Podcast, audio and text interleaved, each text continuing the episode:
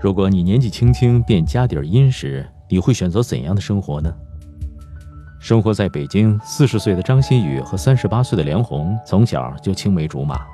他们从做豆腐起家，后来涉足外贸，勤勤恳恳，一步步把产业做大。三十来岁的时候，已经赚了快一个亿。在北京东三环的双井，他们曾经拥有九套房。可能大家都以为这是一个安居乐业的故事，可是安稳是他们最不想要的生活方式。张馨予回忆说：“那个时候因为赚钱，他们忘了怎样才能快乐。”我对梁红说：“要不咱们换个活法？”那个时候因为赚钱。我们忘了怎样才能快乐。我对梁红说：“要不咱们换个活法？”于是，差不多十年前，他们开始着手准备自己环游世界的旅程，而且他们的旅行永远不走寻常路。而今天，他们已经卖掉了所有的房子，住在一间租的房子里。他们花了五年的时间去考各种证件，从开直升机、潜水到航海，而他们的旅途一经开启，便吸引了万千瞩目。二零一三年，记录他们奇异之旅的节目《旅行》迅速引爆网络。之后的几年里，网友们跟着他们的镜头一起探寻世界上很多神奇的角落，从索马里的难民营到切尔诺贝利核事故的遗迹，他们勇敢探索的精神赢得了万千赞誉。说到《旅行》这个节目的诞生，张馨予也很直接。呃，一开始只是因为有人说有地方播，而且呢还不收钱。尽管这档节目被定位为真人秀，张馨予却说：“嗯，这个节目还谈不上是秀。大家都说我们在做节目，其实我们呈现出来的形式是个节目，可是所谓的脚本几乎是不太可能实现的。我们一直朝着这个目标方向努力，但是看到什么是什么，拍着了大家就能看见。”没拍着就看不见。当两个人还是孩子的时候，张馨予曾经对梁红半开玩笑的说过，以后要带她去南极结婚。不料一次童言无忌，真的成了现实。二零一三年，即便在世界最冷的地方——俄罗斯的奥伊米亚康，张馨予向梁红的求婚也让冰天雪地充满了暖意。之后，他们驾驶着帆船纵横四海。在途经二十多个国家之后，终于来到了梦寐以求的南极。在这里，他们举行了别具一格的婚礼。从此，他们已不再仅仅是媒体口中那对行走天下的中国情侣，用张馨予的话说，也是领过证的了。而这趟大航海的征程，也串联起了很多人迹罕至的小岛。去阿拉斯加阿留申群岛西端的阿图岛，探寻二战时期美国遗留的空军基地。到俄罗斯千岛群岛的新之岛探寻前苏联废弃的核潜艇基地。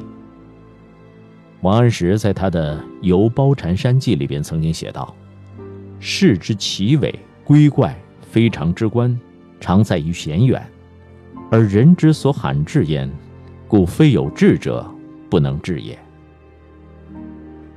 也许张馨予夫妇就是这句话最好的证明，在瓦努阿图。为了在火山口展示写着“中国”两个字的红旗，两个人冒着剧毒的硫磺完成了壮举。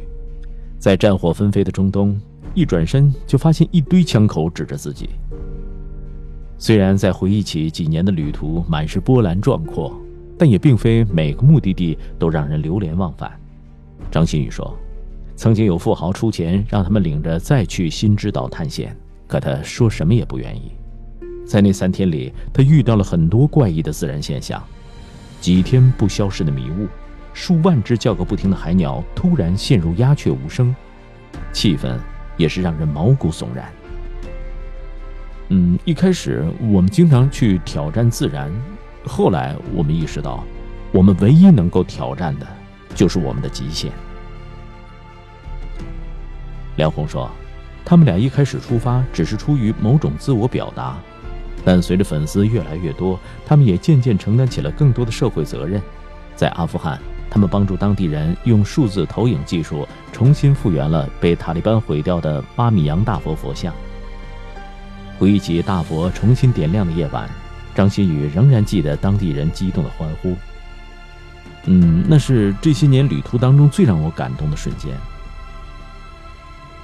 不过，尽管赢得了当地人的掌声，这一举动却惹恼了塔利班。塔利班甚至出巨资要取他们的脑袋，张馨予夫妇不得不销声匿迹了一段时间。不过，今年四月，他们完成了一次华丽的回归。换了播出平台的他们，在腾讯视频推出了《我们的旅行》，用一架已经三十二年机龄的运十二飞机，夫妇两个人完成了一次长达八万公里的环球旅行。尽管人类历史上完成了差不多三百次环球飞行，但在此之前，还没有一架中国制造的飞机能够完成这一壮举。而完成航程的这架飞机已经被中国航空博物馆永久收藏。他们说。嗯，这架飞机是我们三年前买的，那个时候我们只能买得起它。和人们想象的不同，张馨予解释说，用这样的老飞机并不是刻意为了惊悚的节目效果，而是因为没钱。节目播出以后，收获了超过三亿次的点击量，在豆瓣上，我们的旅行更是获得了九点二的高分。这趟环球飞行中途停留了二十三个国家的四十五站，当然。飞行当中充满了各种惊险刺激。张馨予打趣的说：“之前的环球飞行当中，没有一例是跨过赤道的，都是在北半球完成。我们这次跨了四次赤道。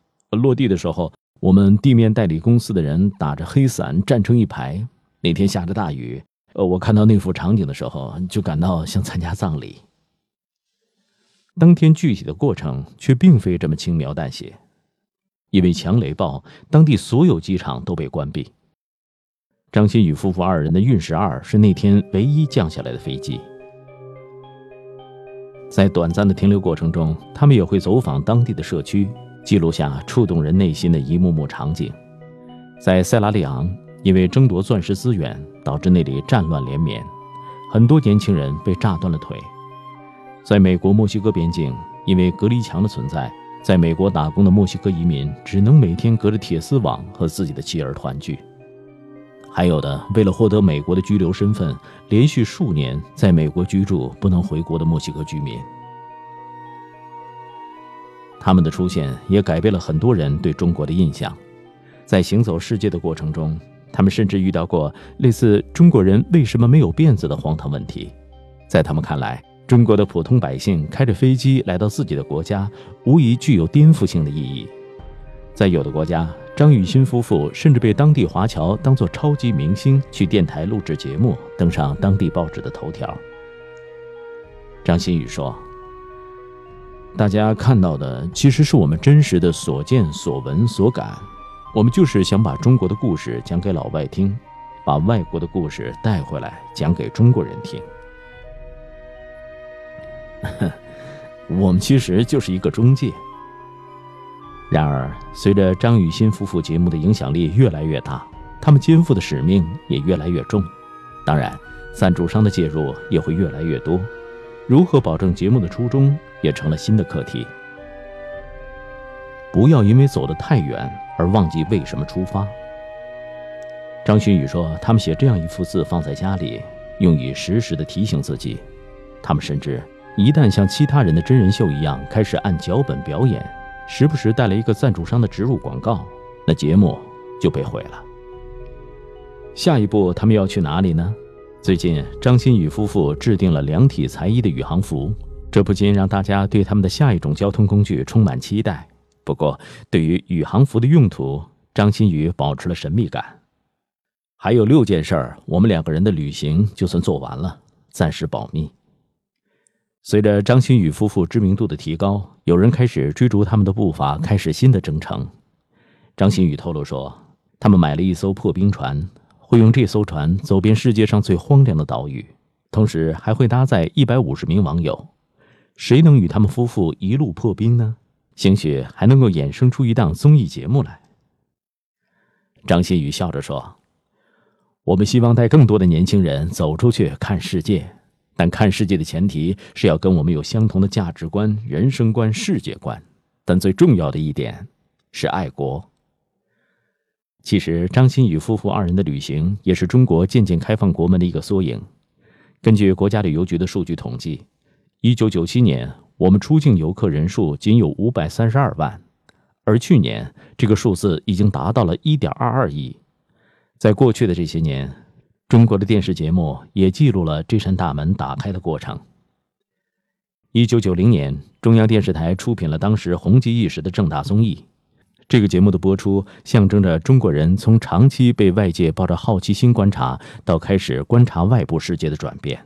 但总体来讲，他们还是观光旅游的性质。到了二零零零年，凤凰卫视推出《千禧之旅》，三年之后，央视和凤凰卫视又联合推出了《极地跨越》，成为了中国人看世界的又一窗口。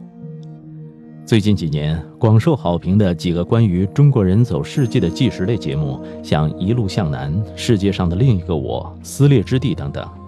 不过，这些节目虽然成功，但还是带着精英的视角。而今天的张馨予和梁红，则用平民化、个性化的表达方式，传达出他们行走的勇气和信仰，以及这背后所代表的中国梦。这样的表达方式也带来了很多人的共鸣。清华大学教授尹红表示：“用行走的方式来传达共享的价值。行走一直是人类一种重要的生活方式。人类的每一次巨大变化都是行走带来的。发现新大陆，连通丝绸之路，行走带来了交流，带来了文明之间的融合。相比现如今一些真人秀节目，让明星当导游，在世界各地游山玩水做游戏。”可能张馨予夫妇的呈现方式才是毫无修饰的真人吧。很多人以为探险是西方人的专属，但张馨予夫妇却在一次次提醒世人，这绝不是舶来品。